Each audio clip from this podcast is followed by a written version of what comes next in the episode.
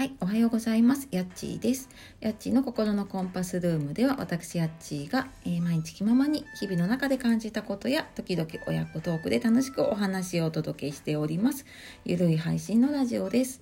えー、今日もお聴きくださいましてありがとうございます。えー、火曜日、いかがお過ごしでしょうか？ちょっと天気がね、あまり良くなかったりとか、はい、あのしますが、あっという間にね、6月も後半に入って今年がもうすぐね半分終わるなってこうなんかね話をしていてあもうそんな経ったんだなと思ってね今年はなんかいろんなことがあってなんか長いような短いようなですけどねもうなんかあっという間に夏が来ちゃうんだななんて思いながらはいおります。でえーと、今日は何を話そうかなと思って、えーとラジオトークさんのねお題ガチャの方をちょっと見ていた時に、えー、トークをする時意識しているポイントっていうテーマがあったので、まあ、ちょっとそこにちなんで、えー、私なりのね伝わる話し方のコツっていうテーマでお話をしようかなと思っています。であのプレゼンっていうとね難しく聞こえちゃうんですけれども、まあ、何かをね伝えたいことがあったり、まあ、多分文章でも基本は同じかなと思ってているのでね何か文章で伝えたいことがあったりとかあとはもう身近なところだと例えばもう子供があれ買ってこれ買ってっていうのもプレゼンだし逆に言うとね大人がなんか買ってほしいものがある時にあれ買ってほしいんだけどとかあれ買っていいかなっていうのもプレゼンですよね。なので、え今日はちょっとそんなあのプレゼンの何て言うんでしょうねこう知識的な話じゃなくって私が、えー、実際に使っている話し方だったりとかやっている方法っていうのをちょっとお話をしてみるので、まあ、そこからねあのご自分に合った方法とかを見つけていくきっかけになったらいいなと思って、はい、今日はこのお話をしていきたいと思いますので、えー、最後までお楽しみください。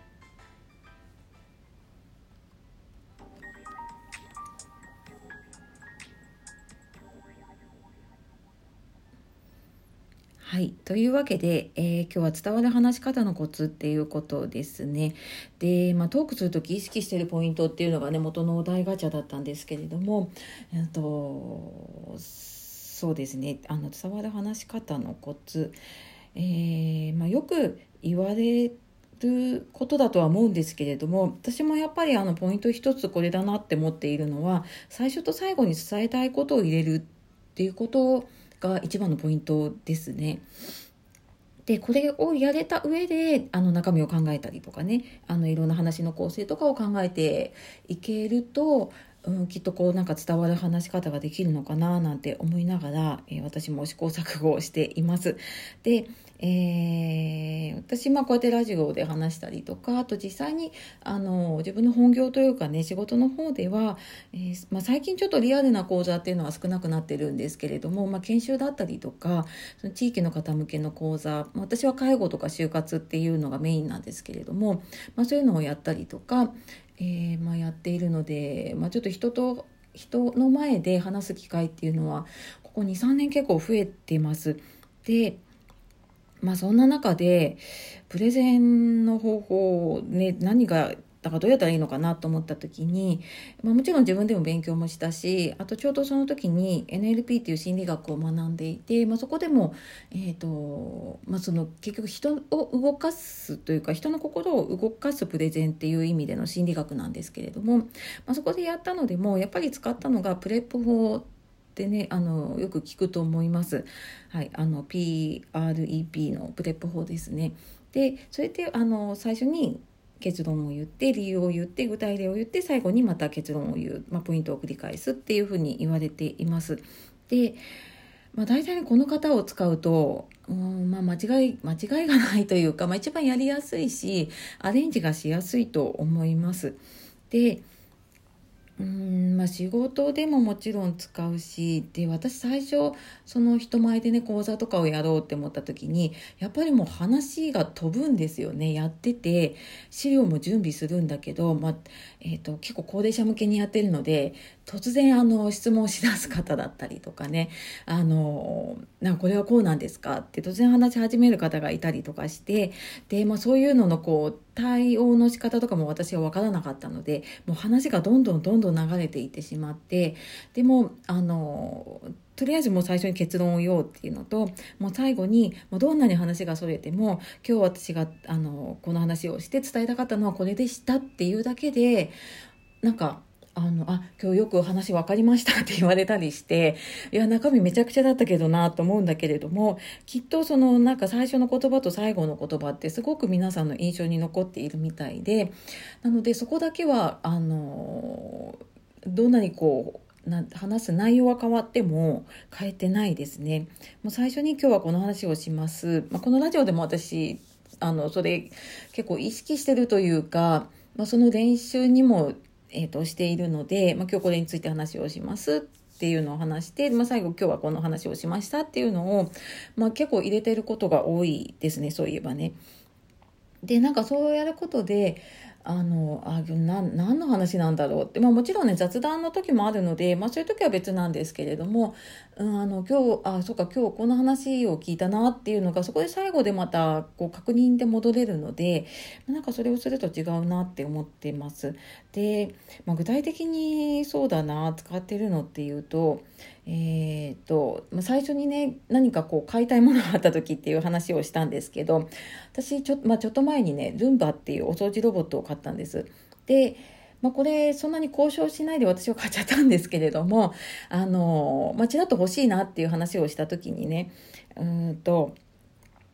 例えばあ「このルンバ欲しいんだよね」って言っても「ふんそうなんだ」って大体終わって。ちゃうじゃないですか。であのルンバが欲しいんだっていうのを伝えてでその後であの、まあ、なんで欲しいのかうんと、まあ、それもなんか自分メリットだとね多分全然相手には響かないのであのこう例えば家族にこう毎日ね綺麗な家で過ごしてほしいからルンバが欲しいんだって言って、まあ、その後にじゃあルンバを買うと具体的に何ができるのかっていうところであの休みの日にねあのその旦那に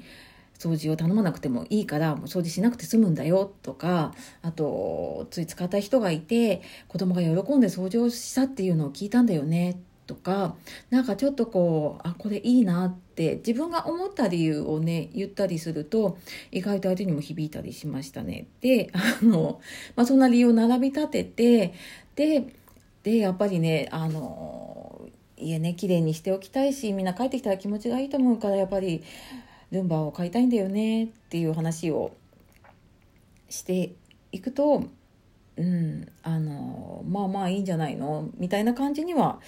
なりますね。うん、で、まあ、ただこれ全然響くポイントそれぞれに違うし、うんまあ、それぞれ相手によっても違うしねものによっても違うと思うので、まあ、その辺はねあのその時その時で違うと思います。で、まあ、ただこれ本当ビジネスの場でもあので何が言いたいのってなっちゃう時ってあると思うんですよね。そうなるともう全然、えー、企画の交渉だったりとか何かを話してても相手には伝わらないので、まあ、とにかくあの伝えたいことをもう最初に言ってしまう。であのこれが欲しいんですであのこれについて話をしたいのでこれぐらい時間をくださいとかっていうと、ま、割とねあの心よくというか、まあ、時間を取って聞いてくれたりとか、まあ、逆に私もそういうふうに言われるとあそっかじゃああのこういう話がを聞く聞くのに、まあ、これぐらい時間を取ればいいんだなっていうのが分かるのでなんかそういうのってすごく有効だなって思いますね。うんなのでそうだな。まあ私なりにやってるのはそうあの最初と最後に、まあ、伝えたいことを入れるっ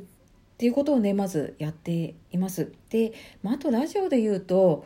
これあ最初のこと、まあ、今もそうかな。結構「あ」とか「えー」とか「あのー」っていうのがこれでも減ったかなとは思うんですけれども最初の頃はやっぱりすっごい多いなって自分で聞き返して思いました。なので、まあ、それを意識していたりとかあと、まあ、普段私多分これよりねワントーン低いですね声が。なんだけれども、まあ、割と朝配信してるっていうのもあるし、まあ、聞く人にとって聞きやすい声の高さっていうのがあるなっていうのを思うのでで自分の声の高さもねちょっと低めだなっていうのを自覚しているのでちょっとワントーン上げていますね。はいあのしないと多分ななんだろうボソボソしてるイメージになっちゃうので結構なんか声の印象とか喋り方ってねラジオってすごく大きく影響するなっていうのを感じているので私にとっては本当にプレゼンだったりとかねそういうものすごい練習の場にもなったりしています。はいというわけで、まあ、今日は伝わる話し方のコツっていうのをね、えー、伝えていきたいなと思って話してまいりましたが、えー、まあ、私なりにやっている方法でポイントは、まあ、最初と最後に伝えたいことを入れる、まあ、それをはっきり伝えるっていうことですね。あのこれだけちょっとね意識してみると違うんじゃないかなと思います。あと、まあ、あの文章とかね、まあ、仕事でもそうだしメールとかでもそうだと思います。なんか何が言いたいのかわからないとやっぱり読めないんだけれどもあの何々の件みたいな題名でね入ってたりすると読みやすかったりするのと同じで、うん、割とそういうのがあるんじゃないかななんて思っております。はい、というわけで、えー、今日はまあ私なりのね伝わる話し方のコツということで、まあ、あの私が意識していることとか含めてねお話をさせていただきました。で、えー、まあ、私ラジオもそうなんですけれども、えー、トーク詳細にあるブログとかでもコミュニケーションとか心理学の話書いたりしているのでそちらもよかったら、えお読みください。はい、では、え今日も最後までお聴きくださいましてありがとうございました。えー、素敵な一日をお過ごしください。夜お聞きの方、今日も一日お疲れ様でした。えー、今日もやっちがお届けしました。さようなら。またね